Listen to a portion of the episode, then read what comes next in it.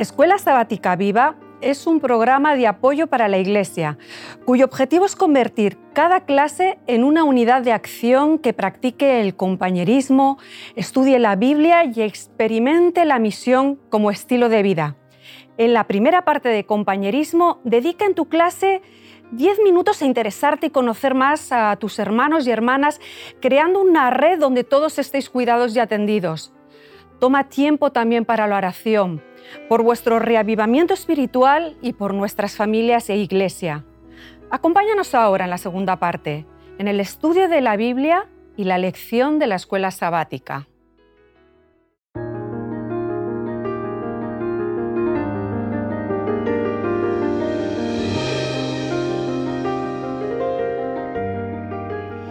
Estamos en la lección número 5, el clamor de los profetas. La semana pasada estuvimos hablando sobre salmos, proverbios, ¿os acordáis? Por recordar un poquito los temas que tratamos. Hablamos de defender, hablamos de libra y dijimos, la justicia la, vamos a dejar para un poquito más adelante. Pues aquí vamos con la justicia. Vamos a hablar de, de los profetas, vamos a hablar de la justicia y me gustaría compartiros una cita que así encontrado, aunque ya la he utilizado alguna otra vez, os tengo que confesar. ¿eh? Dice, la cita es de Nelson Mandela, que para todos yo creo que es alguien que, nos merece un cierto respeto y tengo que decir que en el mundo de los sociales eh, siempre se lo utiliza mucho ¿no? como, como ejemplo de lo que debería ser las sociedades y los valores y los principios. Entonces él llega a decir que la pobreza es creada por el hombre. Dice, erradicar la pobreza no es un gesto de caridad es un acto de justicia. Me encanta esto. No es un gesto de caridad, que a veces creemos que, bueno, no, no, no, es un acto de justicia. Y ahora esta cita la vamos a unir con nuestro versículo de, de esta semana, que este versículo anda que no lo hemos debatido nosotros, compañeros y amigos, varias veces. Vamos a coger a Miqueas 6.8. Todos lo conocemos y yo creo que además es un texto que lo utilizamos mucho en Adra, ¿eh? también hay que decir. Es que, es un texto básico, y, que lleva a la reflexión de forma contundente. Él dice, el texto dice, oh hombre, Él te ha declarado lo que es bueno y que pide Jehová de ti. Y nos vamos a quedar con esta parte final del texto. Solamente hacer justicia, llamar misericordia y humillarte ante tu Dios. Ese es nada más y nada menos, compañeros y amigos, que vamos, es el versículo de memoria de esta semana. ¿Qué opinión os merece? Porque ya nos ha pasado alguna vez, así en charlas nuestras de, con, con Bogdan o con Mari Carmen por separado, pero no en junto, juntos, ¿Cómo entendemos esto de hacer justicia, llamar misericordia y humillarte ante tu Dios? Creemos que esto tiene un orden, es decir, que hay una prelación entre esas tres ideas, que no, que son lineales, eh, que ese orden tiene una motivación o no lo tiene, o es algo que yo me estoy inventando aquí sobre la marcha. ¿Qué, os parece el versículo de esta, de esta, semana en ese sentido? Bueno, para empezar, em, lo de hacer justicia es lo que más intimida, pero sin embargo empieza el texto diciendo, hombre, Él te ha declarado lo que es bueno y qué pide Jehová de ti. Luego ya es una petición. Dios nos pide lo que viene a continuación. Hacer justicia, amar misericordia y humillarte ante tu Dios. ¿En qué orden? ¿En qué orden? ¿En qué orden? Esa es la pregunta, ¿eh? ¿Cómo, cómo, hacer, qué, ¿Cómo darle un orden a esto? Podríamos plantearnos que lo primero que dice aquí es hacer justicia. ¿Y cómo podemos hacer justicia? ¿Qué significa hacer justicia o ser justos? O, eh, hacer justicia, amar misericordia y humillarte ante tu Dios. Yo iría casi a, ponerlo al revés, ya voy a cambiar el texto. Primero hay que humillarse ante Dios, después amar la misericordia y después como consecuencia haremos justicia. Pero mm, puede haber otro planteamiento. Puede haber otros enfoques. Mm. Pues, pues, yo creo que habría una intencionalidad, eh, no es por generar debate, pero es probable que haya una intencionalidad en el propio orden, o quizás no, ya sé. Ya sé, Bogdan ya sé lo que más o menos, porque alguna vez ya me ha mirado así como diciendo, no. Os veo muy preocupadas por el orden y realmente lo que a mí me preocupa o me transmite este versículo es que todas estas cosas son importantes. Imaginaos una persona que hace justicia sin amar la misericordia o sin amor, o sin humillarse ante Dios. Justicioneros de estos que eh, ellos tienen toda la verdad y pues, legalistas. Eso es. Vale, pues eh, también eh, imaginaos una persona que se deja guiada por los sentimientos, que vive todo el sufrimiento del mundo, pero eh, no le falta el sentimiento de la justicia. Pues Dios aquí pone un equilibrio. Y yo no os voy a pelear en qué orden, pero os voy a pelear que todos son iguales de importantes. Vale. Yo voy a decir otra, también ahí. Quizá Dios pone lo de hacer justicia porque es como una llamada de atención, porque luego ya lo de amar misericordia, como que como más sencillito, ¿no? Así amar misericordia, estoy, no estoy diciendo que lo sea, sino parece, y lo de humillarnos ante Dios, pues llegamos a la iglesia, nos ponemos de rodillas, pero por eso dice, no, a ver, empecemos, haced justicia. Y eso ya como que te dices, bueno, ¿y cómo hago yo justicia? La verdad es que cuando lees a Miqueas y ves el, en qué momento estaba el pueblo, ¿eh? La verdad es que entonces el texto adquiere toda su valor e importancia, ¿no? Eh, teniendo en cuenta que si fuésemos más al detalle veríamos la opresión o las injusticias que se cometían hacia los pobres y, hacia los vulnerables. ¿no? Entonces, bueno, ahí entendemos quizás por qué dice hacer justicia, amar misericordia y humillarte en tu, Dios. Pero estoy de acuerdo contigo, Bogdan, que no se puede excluir ninguna. ¿eh? Es decir, si no entonces si no podemos liar ahí una bien grande. Pero esto de hacer justicia, ¿Qué tipo de justicia está hablando aquí? Eh, ¿Justicia social? ¿Qué justicia? ¿Y entendemos lo que es el concepto de justicia social o igual no, no, tenemos muy claro qué es la idea de justicia social? No sé, está hablando de justicia social y qué es la justicia social sí, desde luego empezaríamos, yo empezaría viendo este hacer justicia de una forma concéntrica. Primero yo tengo que hacer justicia en lo que es mi entorno más próximo. No me puedo lanzar a hacer justicia social, sino que la, justicia social de alguna forma empieza por, por, mi entorno más próximo y se va ampliando como las ondas de una piedra en, una zona de agua. ¿no? Pero realmente, ¿qué sería justicia social? Que todos tuviéramos los mismos derechos, no, no, no en papel, sino en la realidad. Que todos tuviéramos las mismas oportunidades, que todos tuviéramos em, las posibilidades de desarrollarnos. Y eso realmente no es así, aunque en algún momento luego veremos que esa es una de las misiones, la misión de Adra. ¿no? Pero realmente yo siempre he dicho cuando era, maestra que cuando estaba en una clase con, los alumnos, esos alumnos no tenían las mismas oportunidades porque dependían de su entorno familiar, dependían de la formación de sus padres. Es decir, la, igual, la, la justicia, la igualdad es complicada de tener. Hombre, la justicia y la igualdad es complicada de tener, pero yo entiendo que ahí entra la idea entonces de hacer justicia. Cada uno de nosotros tendremos que, lógicamente, hacer incidir, reivindicar para, en la medida de lo posible, lograr que se, que se aplique a todos, aunque sabemos que, que, es difícil y que aunque la Constitución dice que todos somos iguales ante la ley, luego ya sabemos la realidad de cada día que no es esa exactamente. ¿no? Pero en principio sí que debemos buscar la justicia y intentar para que, que, se, que se, aplique por, por, todos igual. ¿no?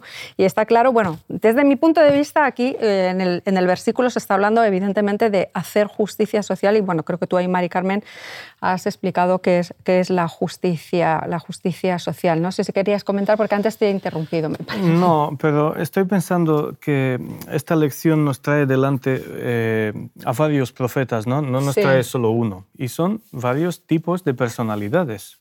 Si os fijáis em, en cuanto a, por ejemplo, Miqueas, ¿no? Es em, el desvelador eh, del rechazo de Dios hacia el comportamiento del pueblo y de sus líderes. Pues es una tarea que da respeto, ¿no? Eh, pero Miqueas, al final, aunque tenga ese tono condenador, digamos, al final deja la esperanza que la ira de Dios no es para siempre. Es un tema de planteamiento, ¿no? Ezequiel, Ezequiel nos muestra el sistema de valores de Dios eh, que es un poco distinto de los nuestros. ¿No? Que ahí mm, igual no hemos pensado que la injusticia social eh, tiene un impacto tan mm, importante en cuanto a la justicia mm, de Dios, en, en toda la panorama de lo que Dios nos pide hacer. ¿no? Eh, tenemos a Isaías. Pues Isaías es el que, eh, digamos, más lado sentimental tiene, porque él está manifestando mucho sufrimiento, está sufriendo por el sufrimiento de los pobres y los oprimidos.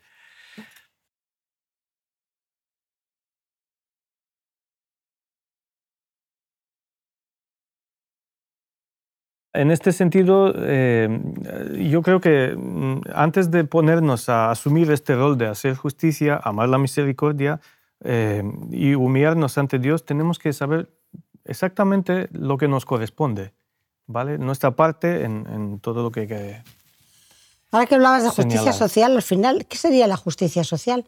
Volver al estado original que Dios propuso para el hombre, que todo el mundo tuviera la misma situación. Es decir, que cuando hablamos de recomponer la imagen de, en la vida de las personas de Dios y volver al principio y lo que entendemos por redención, es decir, la justicia social sería todo ese desorden que se ha producido, toda esa desigualdad. La justicia social tiene que tender a, que, volver a la situación inicial donde todas las personas tenían los mismos derechos y las mismas oportunidades. Volviendo un poco a temas que ya hemos eh, tratado en otras semanas, hoy hay una gran preocupación por el tema de la justicia social, ¿no? de que si realmente existe justicia social o no, y hay una reivindicación y para lograr esta justicia social.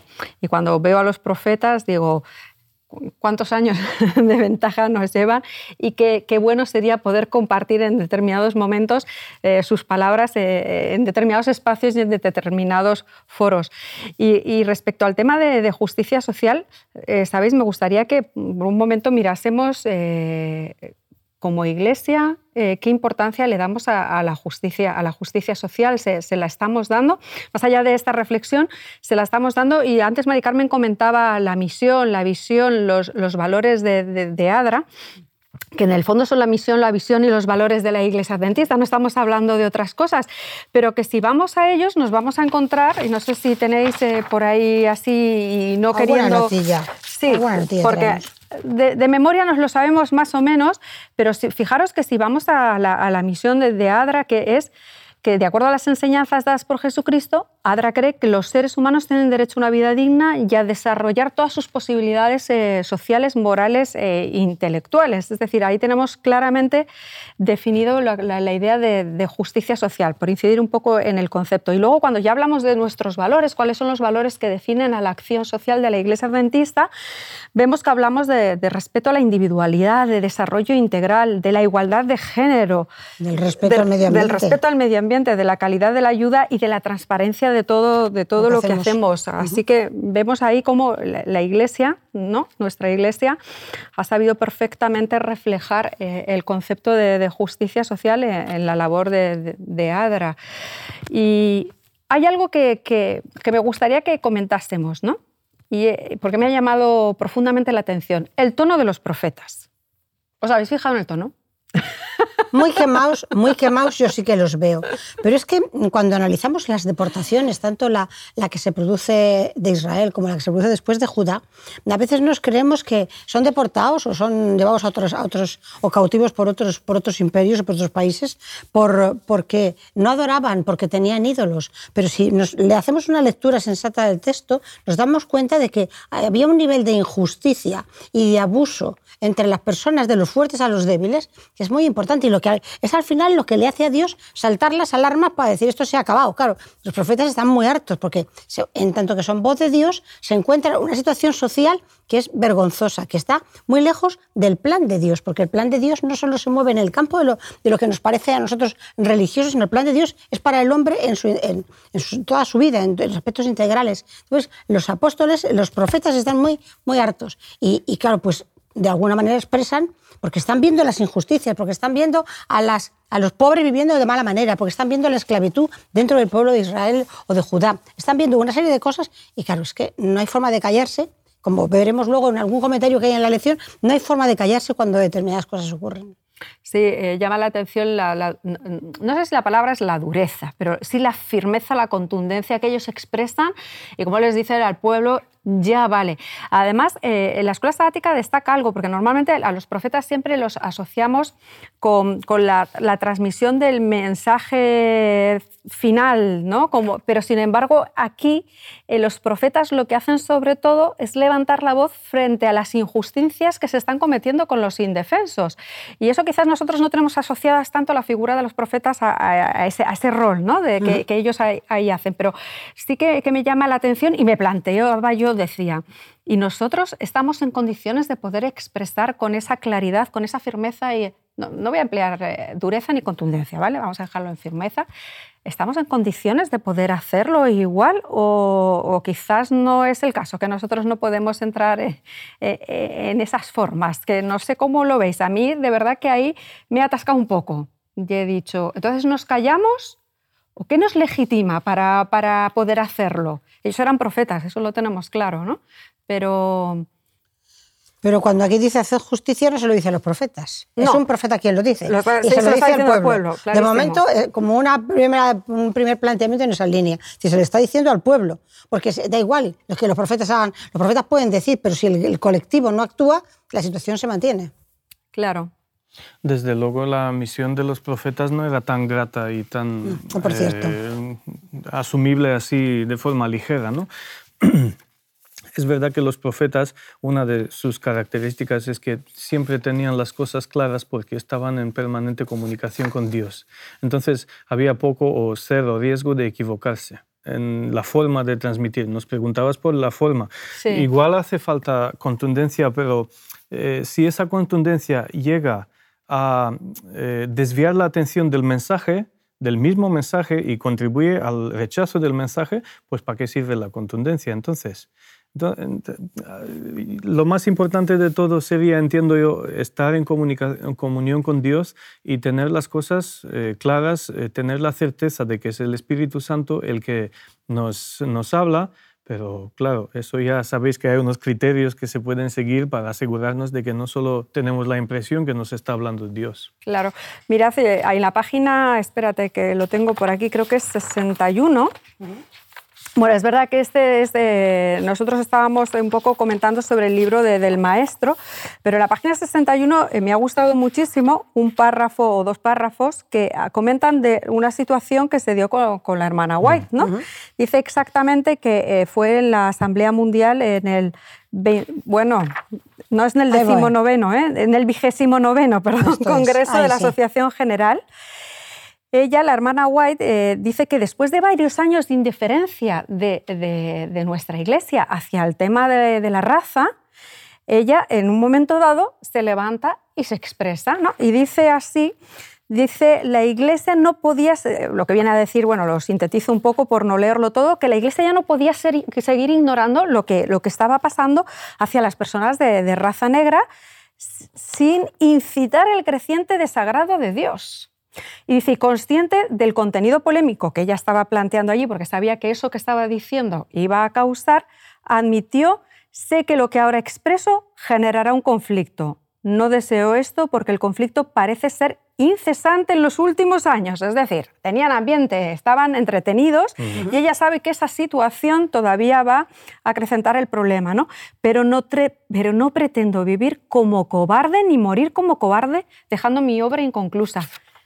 De verdad que cuando dice no pretendo vivir como cobarde ni morir como cobarde dejando mi obra inconclusa, debo seguir los pasos del maestro, ahí me quedo sin argumentos. Y entiendo que, eh, la hermana White aquí eh, no utilizaría palabras eh, contundentes, son firmes, son mal, son sonantes no serían, ¿no?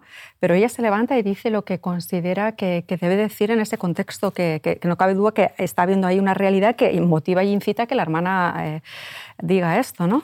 En ese momento yo miré, este, me llamó la atención muchísimo esta, esta reflexión y entonces lo miré en, la época histórica de Estados Unidos y era un momento que había una crisis social potentísima eh, en este sentido. Y entonces la señora hoy por eso dice, no me puedo callar, es que nosotros no podemos estar de alguna forma pensando otras cosas cuando esto está pasando y me consta que si ella hace una intervención ante la, la, conferencia general no es una, una intervención espontánea, sino que habría meditado mucho antes de tomar una, eh, la decisión de expresarse con esta claridad antes de hacerlo. Entonces, de alguna forma, nosotros también, a la hora de defender la verdad o de hacer justicia, tenemos que tomar tiempo para saber si eso es lo que Dios quiere que digamos. Pero también tenemos que ser coherentes con nuestra fe. No podemos vivir como cobardes, que diría ella, y predicar que tenemos la salvación. Pues yo estaba mirando eh, sobre ¿Qué nos hablan los profetas? ¿no? Son temas que eh, evidentemente hoy en día son presentes en, en, la sociedad. Eh, estoy mirando este tema del tiempo de la hermana White. ¿no? También es un tema que en algunos sitios todavía... Mm, y yo os eh, hablo desde el punto de vista del que viene de otro país. ¿no? A mí me, ha recibido España como mm, nunca hubiese soñado, ¿no? Me ha ofrecido posibilidades de trabajo, de formación y tal. Pero mirando al mío, yo, lo que no puedo hacer yo ahora es ponerme aquí, quedarme y dando gracias a Dios por cómo me ha tratado a mí eh, la sociedad española cuando alrededor y no sé si queréis entrar en este tema, pero yo simplemente, ya que estamos buscando eh, aplicaciones actuales, eh, pues hay injusticias. Y no nos podemos, ¿Entro o no entro? Y no nos podemos quedar indiferentes ante ellas. Yo, por ejemplo, ya por dejarla ahí el debate ¿eh? para la reflexión, pienso, el día 30 de julio, pensad en las fechas en las que estamos, es el Día Mundial contra la Trata de los Seres Humanos. Sabéis que muchas mujeres, eh, bueno, y no solo mujeres, también hombres, son traídos a este país a través de, de mafias para su explotación sexual, ¿no? Y nosotros, como iglesia, ¿cómo, ¿cómo, nos manifestamos, cómo nos expresamos a veces ante determinadas, te pongo este ejemplo porque nos pilla ahora, pero hay, otras, hay otros momentos y otras situaciones. ¿Cómo nos expresamos, cómo nos manifestamos frente a estas? Y cómo colaboramos en su incorporación a la sociedad. Efectivamente. ¿Qué, estamos haciendo? No sé si nos da tiempo a resolver esta pregunta que es, que es extensa, su respuesta, pero realmente sí que creo que tenemos ahí algo por hacer y que igual no estamos haciendo al estilo de los profetas. ¿eh? Y hay muchos más temas. Si, si, si, solo hacemos una mirada así alrededor, temas de, de violencia de género, ¿no? temas de discriminación eh, y prejuicios. Más, más que discriminación, eh, lo que genera la discriminación es, son los prejuicios hacia las personas. ¿no? que los categorías... Sí, hacemos categorías. Hacemos categorías según qué criterios se nos ocurra. Pues es un tema a meditar. Y yo la verdad que me quedo con, con esta señal ¿no? de alarma que me da esta lección. el mensaje de, los profetas, la, verdad es que me, ha gustado y me gusta para, para, ir acabando. Una, esta semana lo que vamos a hacer es que no me vais a dar una palabra. Vaya, ah, vamos a romper la, la, la rutina. sí, entonces, pero sí que eh, me gusta una pequeña frase que dice la lección como iglesia no solo tenemos el derecho, sino la obligación de ser una voz moral en la sociedad. Y con esa idea me, quedaría después de, ver lo que ellos decían, lo que los profetas hacían, decían, reivindicaban, condenaban y como nosotros como iglesia, ¿qué, estamos haciendo? ¿no? Con, con, ese mensaje me quedaría para la reflexión. Y bueno, seguimos hablando, seguimos comentando. La, próxima semana el tema de la justicia nos va a dar para mucho, así que esto solo es el comienzo de lo que seguiremos eh, compartiendo. Y bueno, nos vemos próximamente, pues compañeros. Hasta la próxima. En la tercera parte de la escuela sabática viva, usa 10 minutos y analiza. ¿Cómo podemos aplicar lo estudiado? ¿De qué manera puedes compartir tu esperanza con las personas que te rodean? Animamos a cada unidad de acción a tener una experiencia más allá del sábado. Cread vuestro propio proyecto misionero. Programad en vuestras casas reuniones para orar y confraternizar. Buscad un tiempo en la semana o en el sábado en la tarde. Gracias por acompañarnos hasta aquí y querer que tu escuela sabática sea un proyecto lleno de vida. Nos vemos la semana que viene.